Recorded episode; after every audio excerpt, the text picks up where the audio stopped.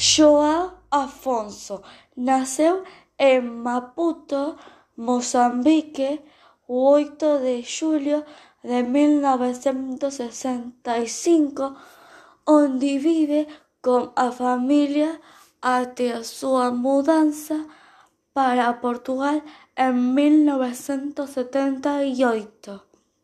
Recolhe as influências da música urbana africana do seu país de origem e da tradição portuguesa do seu tio, o cantor português César Afonso.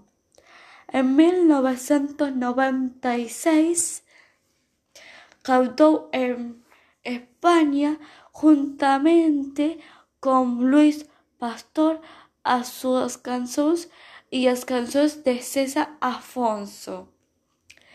Em, mil, em maio de 1997 la, lançou Miçangas em Portugal, o seu primeiro álbum a solo, que foi posteriormente reeditado en Francia y España.